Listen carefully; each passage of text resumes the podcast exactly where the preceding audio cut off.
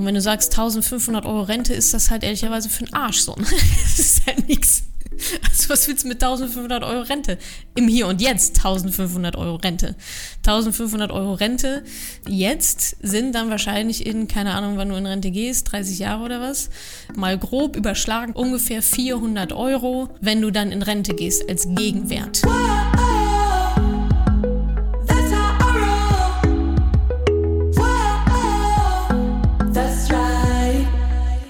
Salut, Money Pennies, herzlich willkommen zu einem neuen Money Call. Ihr schickt mir eure Fragen per WhatsApp-Sprachnachricht und ich beantworte die dann.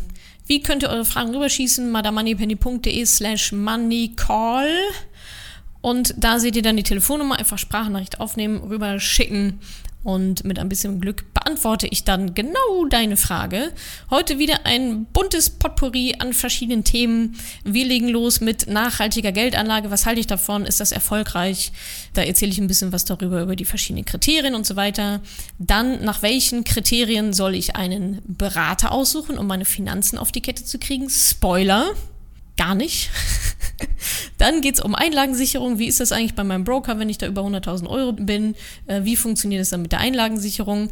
Dann eine sehr interessante Frage, ob ich mit Menschen in meinem Umfeld über Ziele rede und ob ich empfehlen würde, das zu tun oder lieber nicht. Da gibt es ja verschiedene Ansätze. Dazu bekommt ihr noch meinen Senf. Dann Thema Selbstständigkeit und Vermögensaufbau. Was gibt es da zu beachten? Da erzähle ich, warum das für Selbstständige ja meiner Meinung nach doppelt wichtig und auch lohnenswert ist, die persönlichen Finanzen ja auf die Kette zu bekommen. Und als letztes geht es um die Frage, ich zahle Ihnen eine Rürup-Versicherung ein, Rürup-Rente, soll ich das sein lassen und lieber in ETFs umschichten? Sehr coole Fragen, vielen Dank dafür. Wie gesagt, wenn ihr auch eine habt, schickt sie rüber, madamoneypenny.de slash moneycall. Und dann freue ich mich sehr darauf, demnächst dann vielleicht auch deine Frage hier beantworten zu dürfen. Jetzt erstmal viel Spaß mit diesem Money Call. Was hältst du von ESG-ETFs und nachhaltigem Investieren? Ist das langfristig gesehen rentierfähig oder läuft man mit anderen weltweiten ETFs, die äh, mehr Diversifikation aufweisen, äh, ist man da, fährt man damit besser in der Zukunft? Nachhaltiges Investieren ist ja immer ein sehr häufig nachgefragtes Thema und ein sehr wichtiges Thema. Deine Frage war jetzt, was ich davon halte und wie sich das in Zukunft entwickeln wird. Was ich davon halte, ist sehr viel. Es gibt verschiedene ja, Kriterien, nach denen man nachhaltig investieren kann.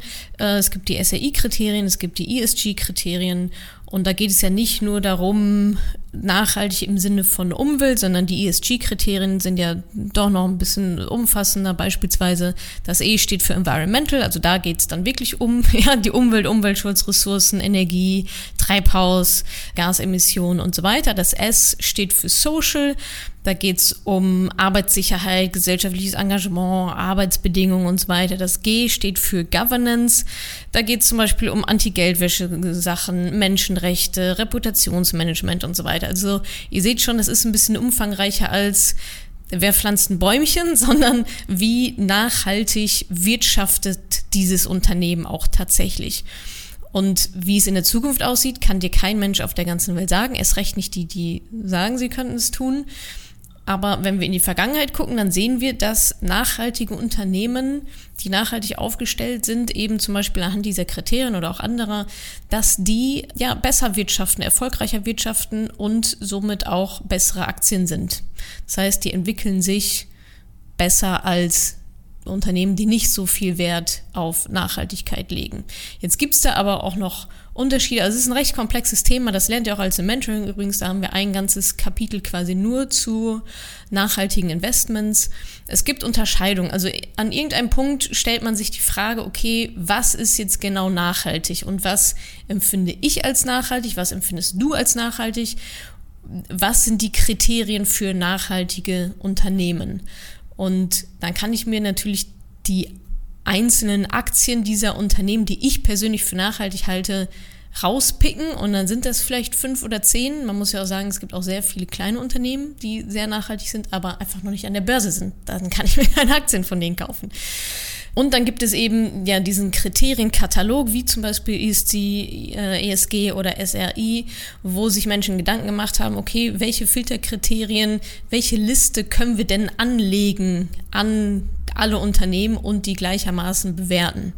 So, da sind dann Unternehmen dabei, die dann im Vergleich zu allen anderen höchstwahrscheinlich nachhaltiger sind, äh, aber von denen man jetzt nicht denken würde, so ja, geil, das ist jetzt meine Vorstellung von Nachhaltigkeit. Trotzdem kann man sagen, naja, wenn McDonald's nachhaltiger ist als Burger King, gut, dann nehme ich halt McDonald's. Obwohl McDonald's jetzt nicht meiner Definition purer Nachhaltigkeit entspricht. Also da geht es dann halt wieder darum, Einzelaktien sich die rauszupicken. Ihr unterstützt nachhaltige Unternehmen immer am besten dadurch, dass ihr die Produkte kauft. Ja, das ist immer der beste Weg dafür. Und auch hier mein äh, teils unbeliebter Gedanke dazu, aber da fühlen sich viele von aufgeweckt.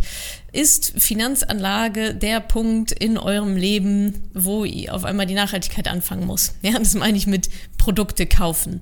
Also Produkte zu kaufen, das ist die wichtige Kaufentscheidung. Da fließt Cash.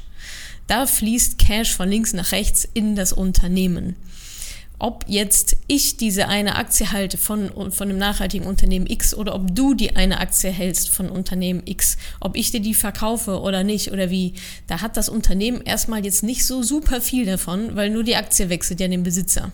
Von mir zu dir, Besitzerin in diesem Fall.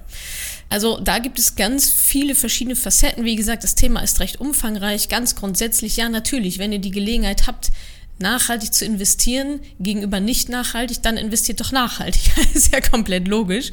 Aber äh, es gibt natürlich trotzdem gewisse Abstriche, die man hier und da auch machen muss, wenn es darum geht, dann an der Börse zu investieren. Also erstmal kann man ja nur in die Unternehmen investieren, die an der Börse gelistet sind. Da fängt es ja schon mal an. Wie gesagt, viele mittelgroße oder kleinere, tolle nachhaltige Unternehmen sind einfach nicht an der Börse. Das ist schon mal ein Punkt. Genau, und dann, wenn es natürlich darum geht, dass da ein ETF gemacht wird, wo verschiedene Unternehmen drin sind, da sind dann drei, vier, fünf, 600 Unternehmen drin und da werden immer ein paar drin sein, wo du denkst, boah, entspricht jetzt nicht meiner Definition von Nachhaltigkeit, aber wie gesagt, wenn ein Unternehmen nachhaltiger ist als das andere, dann warum nicht sich für das entscheiden? Aber da ist gerade auch ganz viel Bewegung auf dem Markt. Ich glaube, da wird noch sehr, sehr viel kommen.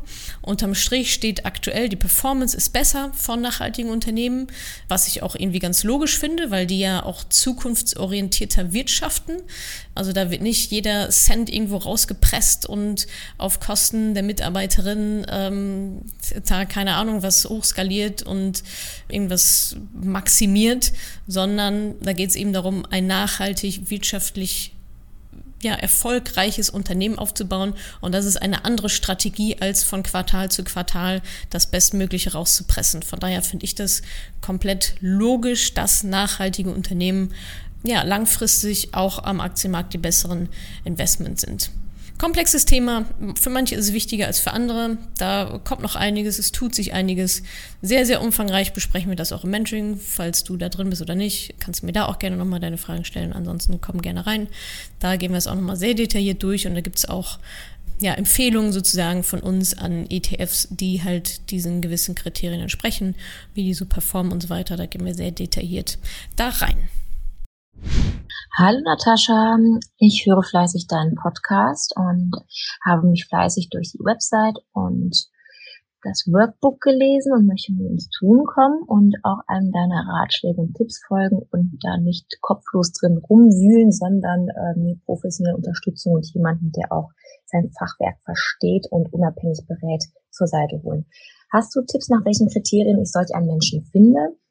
Am liebsten natürlich gerne im äh, Umraum Köln, ähm, aber auch gerne äh, grundsätzlich, wonach sollte ich schauen, äh, was ist ein gutes Angebot, äh, was ist eine gute Basis für eine Beratung. Ich danke dir im Voraus für einen kleinen Tipp und ja, weiter so. Ich freue mich auf viele weitere coole Podcasts. Äh, ehrlicherweise weiß ich überhaupt nicht, was du jetzt mit einem Berater willst. Also, ich meine, du bist hier bei Madame Moneypenny gelandet, finanzielle Unabhängigkeit für Frauen. Ja, Finanzen selbst in die Hand nehmen. Ich glaube, so in der Art lautet sogar mein Buchtitel. Und jetzt fragst du mich nach einem Berater. Also, gar keinen. Du brauchst keinen Berater.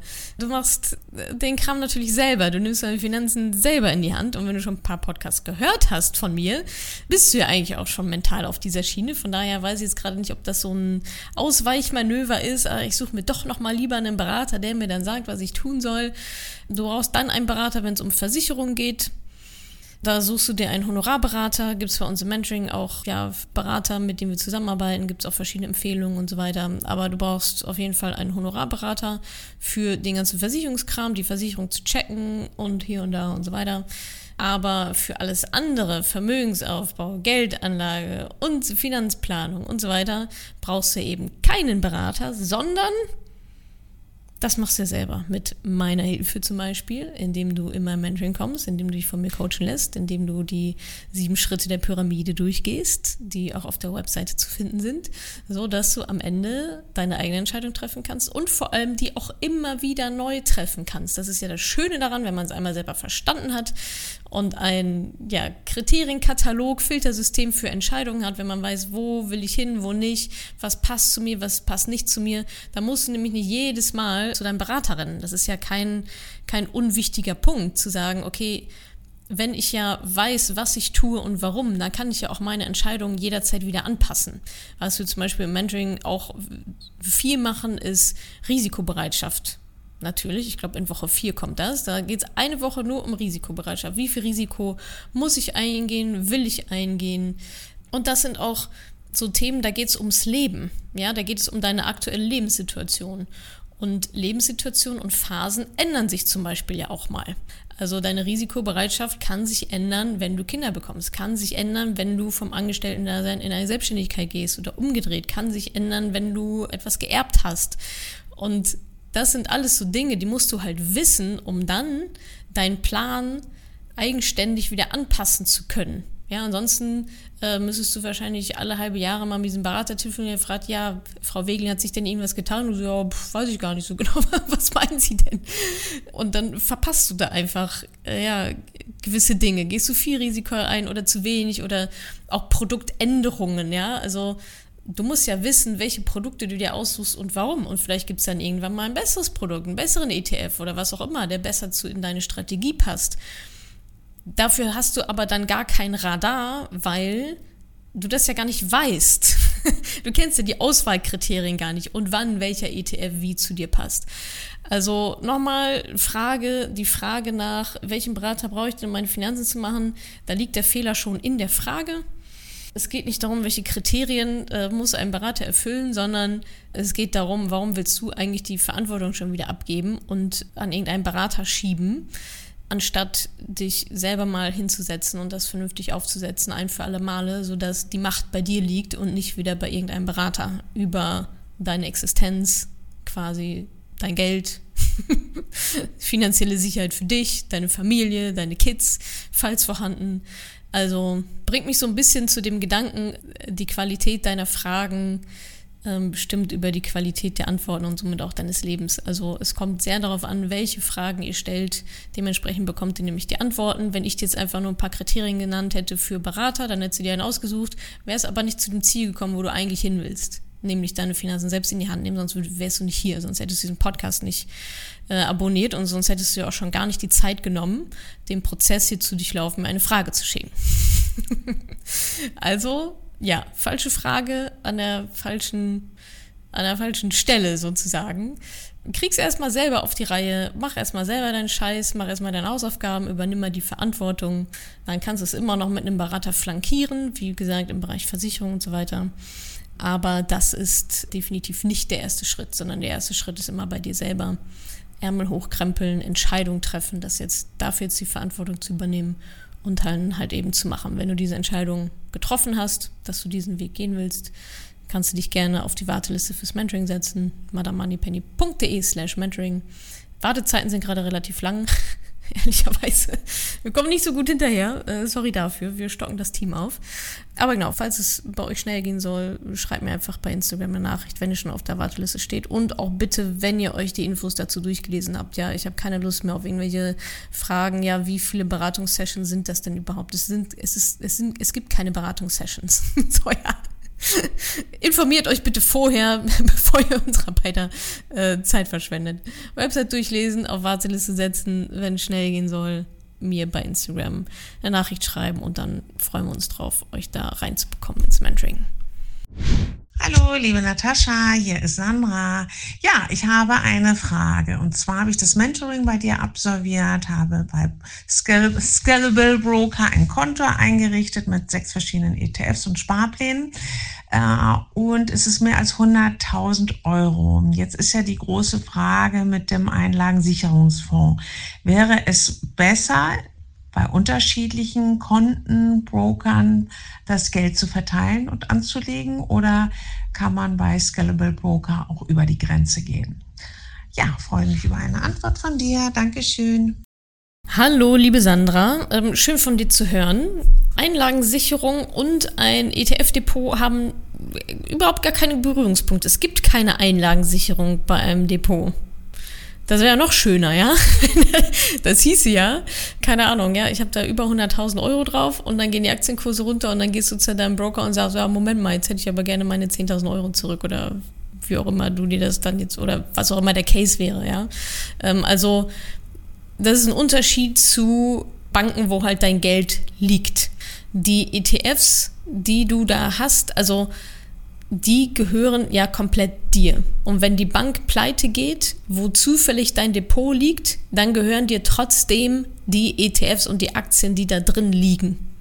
Das ist ja quasi nur so, so ein Verwahrungsding. Ja, also die Bank hält ja nicht deine Aktien. Die Bank hält dein Geld, ja, dein Cash, was da drauf liegt. Das liegt bei der Bank irgendwo rum. Aber deine Aktien, deine ETFs, das sind ja wirklich deine. Das heißt, wenn die Bank pleite geht, dann behältst du ja trotzdem diese ETFs und die gehen halt nicht mit unter. Wo sollen die halt hin verschwinden? Anders ist es mit dem Cash. Ja, das Cash liegt da auf dem Konto bei der Bank und wenn die Bank pleite geht, dann äh, nimmt ihr das im Zweifelsfall mit. Jetzt gibt es in Deutschland und auch, ich weiß gar nicht, europaweit ähm, eine Einlagensicherung von 100.000 Euro. Das heißt, bis dahin ist das gesichert in der Theorie, sagen wir mal. Aber ansonsten, das eine hat mit dem anderen nichts zu tun. Also das heißt, egal wo du bist, bei Scalable oder hier oder da, egal bei welchem Broker, da gibt's keine Einlagensicherung. So, das ist, macht aber auch keinen Sinn, weil braucht es ja auch nicht. Und Banken gehen ja auch nicht so richtig von heute auf morgen pleite, wenn da irgendwas passiert. Ja, dann kriegst du ein Briefchen und dann wird dein Depot aufgelöst. Keine Ahnung. Das ist jetzt auch noch nicht so häufig passiert. Werden ja immer gerettet dann wird wahrscheinlich dein Depot aufgelöst und dann vielleicht musst du dann sagen, wo du es gerne hinhaben möchtest, wo es hintransferiert werden soll oder whatever. Aber macht euch mal nicht so viele Gedanken über irgendwelche Worst-Case-Szenarien, wenn irgendwelche Banken pleite gehen oder was. Das ist, das sind so Gedanken, die sind, das ist einfach so unwahrscheinlich, ähm, dass sowas hier in Deutschland eintrifft. Also mal ganz easy rider, packt da immer schön deinen Sparplan zur Seite, investiert da ordentlich. Wenn er sechsstellig ist, ist das mega gut, über 100.000 Euro, aber macht euch da keine Sorgen um irgendwelche Einlagensicherungen oder sonst was. Ist in diesem Bereich nicht relevant. Hallo Natascha, hier ist Rihab. Und zwar, äh, meine Frage bezieht sich gar nicht so spezifisch auf das Thema Finanzen, sondern auf das Thema Ziele.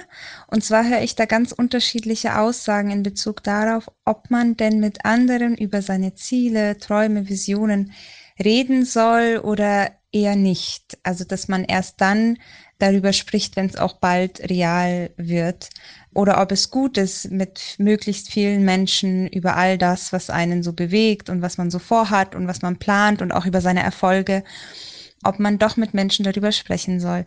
Mich würde einfach deine Meinung dazu interessieren. Dankeschön. Super schönes Thema. Ziele ist ja, wie ihr wisst, eines meiner Lieblingsthemen. Sollte man über die eigenen Ziele mit anderen sprechen oder nicht? Kommt ein bisschen, es kommt darauf an, was das Ziel der ganzen Aktion ist, würde ich sagen. Also, was hast du davon, mit anderen Menschen drüber zu sprechen oder was ähm, hast du davon, nicht mit denen drüber zu sprechen und was ist das Ergebnis, das du gerne bekommen möchtest. Ich kann dir sagen, wie ich es mache. Also erstmal finde ich, glaube ich, am wichtigsten, dass man Ziele hat, dass du die aufschreibst, dass du die visualisierst. Jahresziele, Monatsziele, Quartalziele, Zehnjahresziele, was auch immer, in welchem Rhythmus ihr das macht. Und ich kann dir sagen, wie ich es mache. Ich definiere diese Ziele anhand eines ja, deutlich größeren Bildes als jetzt nur so ein Jahr, sondern ja, ich habe meine, ich habe meine Mission, ich habe meine Vision, äh, ich weiß ungefähr, wo ich hin will und dann breche ich das halt runter. Und natürlich rede ich da mit Leuten drüber. Auf jeden Fall. Warum rede ich mit Menschen darüber? Weil ich denke, dass je mehr ich mich damit beschäftige, je mehr ich es auch ausspreche, desto mehr Energie bekommen ja diese Ziele. Also einmal aufschreiben und nie wieder angucken und nie wieder drüber reden und nie wieder drüber nachdenken, bringt dir irgendwie auch nichts. Dann weißt du die nach einer Woche auch nicht mehr, was das jetzt genau für Zahlen waren, bis, bis wann du was erreichen willst. Ziele sollten ja dann auch smart definiert sein, also zum Beispiel auch messbar definiert sein. So genau wie möglich. Also nicht mehr Geld verdienen, sondern wie viel Geld bis wann. Und ich rede über meine Ziele zum Beispiel mit meinen Coaches, ganz klar. Das machen wir im Mentoring übrigens auch so. Ja, da geht es äh, erstmal darum, ein Ziel festzulegen, also ein finanzielles Ziel festzulegen und dann wird darüber gesprochen. Ja, dann sprechen die Buddies da miteinander drüber. Wir machen verschiedene Übungen dazu. Also ich rede mit meinen Coaches drüber, was meine Ziele sind. Ich rede mit meinen ähm, Freunden teilweise drüber, was so meine Ziele sind. Also wir machen jetzt nicht eine Session und sagen, ja, jetzt erzählt mal jeder seine Ziele, was man natürlich auch machen kann, sondern es kommt dann eher so. Das sind halt irgendwie normale Gespräche, die wir so haben. Und warum mache ich das auch? Also für mich ist es eben Teil ja, des Wirklichkeitwerdens, mich ja, mit diesen Zielen zu beschäftigen und auch Ideen zu spinnen. Ja, also ich habe die Erfahrung gemacht, je mehr ich davon erzähle, desto mehr Input bekomme ich natürlich auch. Da, also die Leute können dir dabei helfen, deine Ziele zu erreichen. Das kann ja, also es kann ja ein Hintergrundgedanke sein, zu sagen, ach komm, äh, ja, ich, ich trage mal hier irgendwie meine Vorhaben in die Welt und irgendjemand wird schon irgendjemand kennen, der gerade den Job zu vergeben hat, den ich vielleicht suche oder der was ähnliches gemacht hat oder der da einen anderen Kontakt hat oder der mir sagt, oh, besser nicht. also du kannst ja nur davon profitieren, welche Erfahrungen andere damit gemacht haben.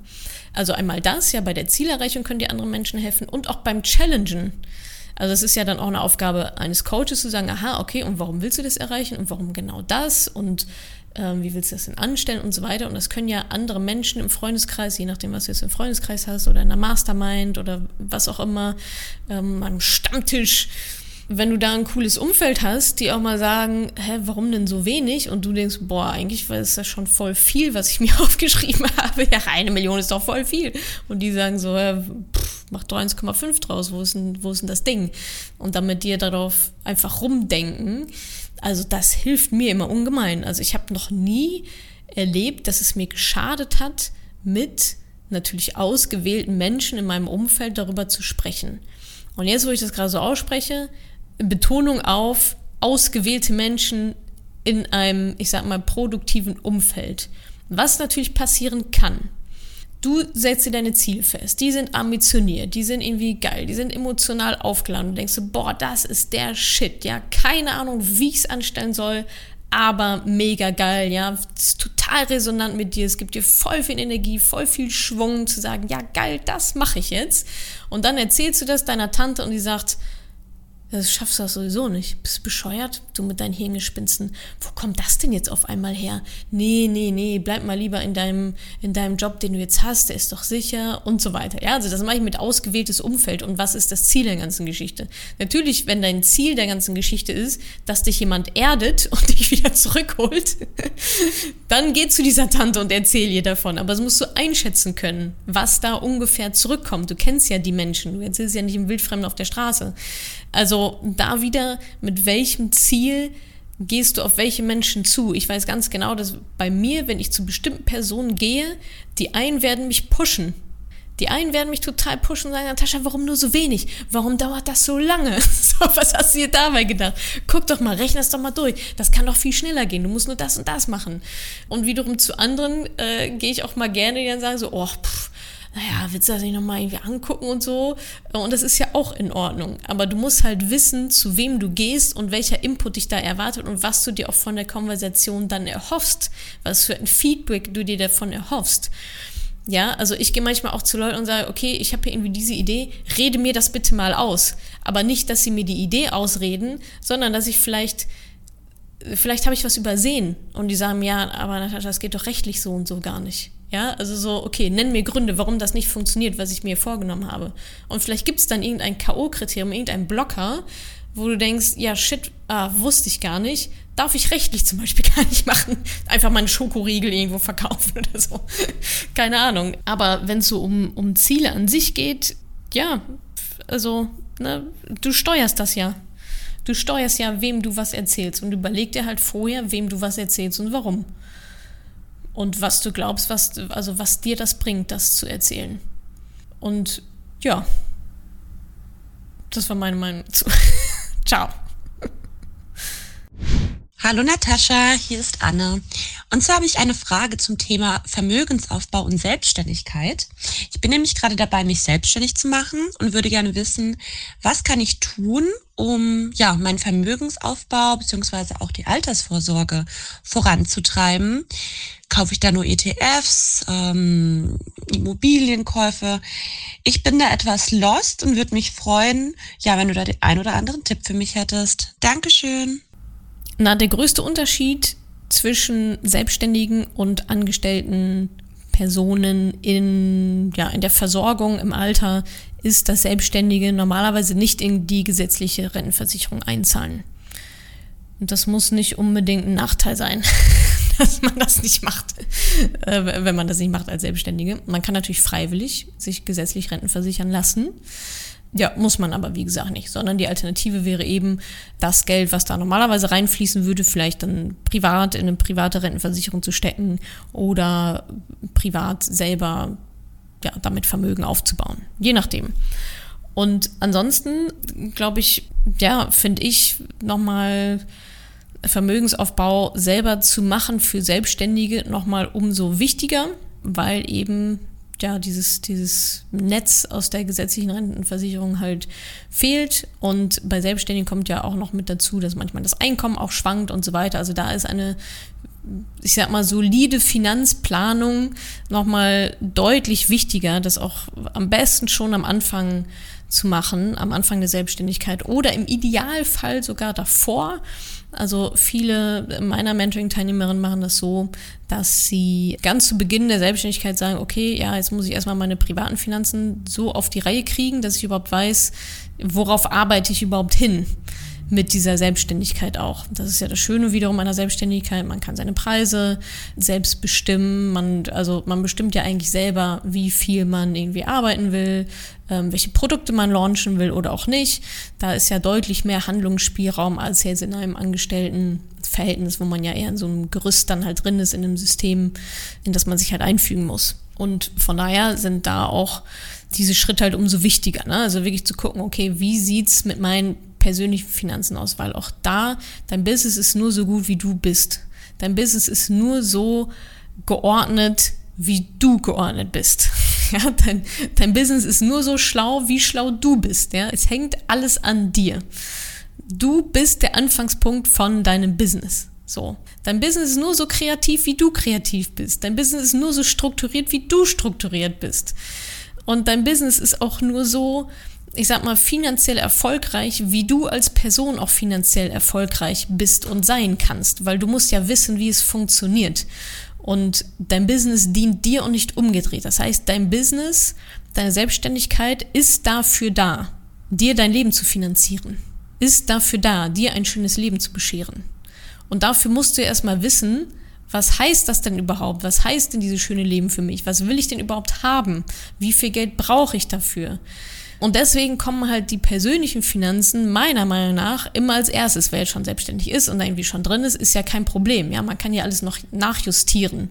Aber umso wichtiger, dieses Thema persönliche Finanzen auch anzugehen und zwar so schnell wie möglich, weil das nochmal ein großer, also das gibt schon nochmal eine, eine andere Perspektive. Ja, also wenn man halt sagt, und ich weiß, das ist immer so eine romantische Vorstellung, ja, ich mache mein Business, um die Welt zu verändern und so weiter. Und das ist ja auch alles richtig, ja, das kann es ja auch tun.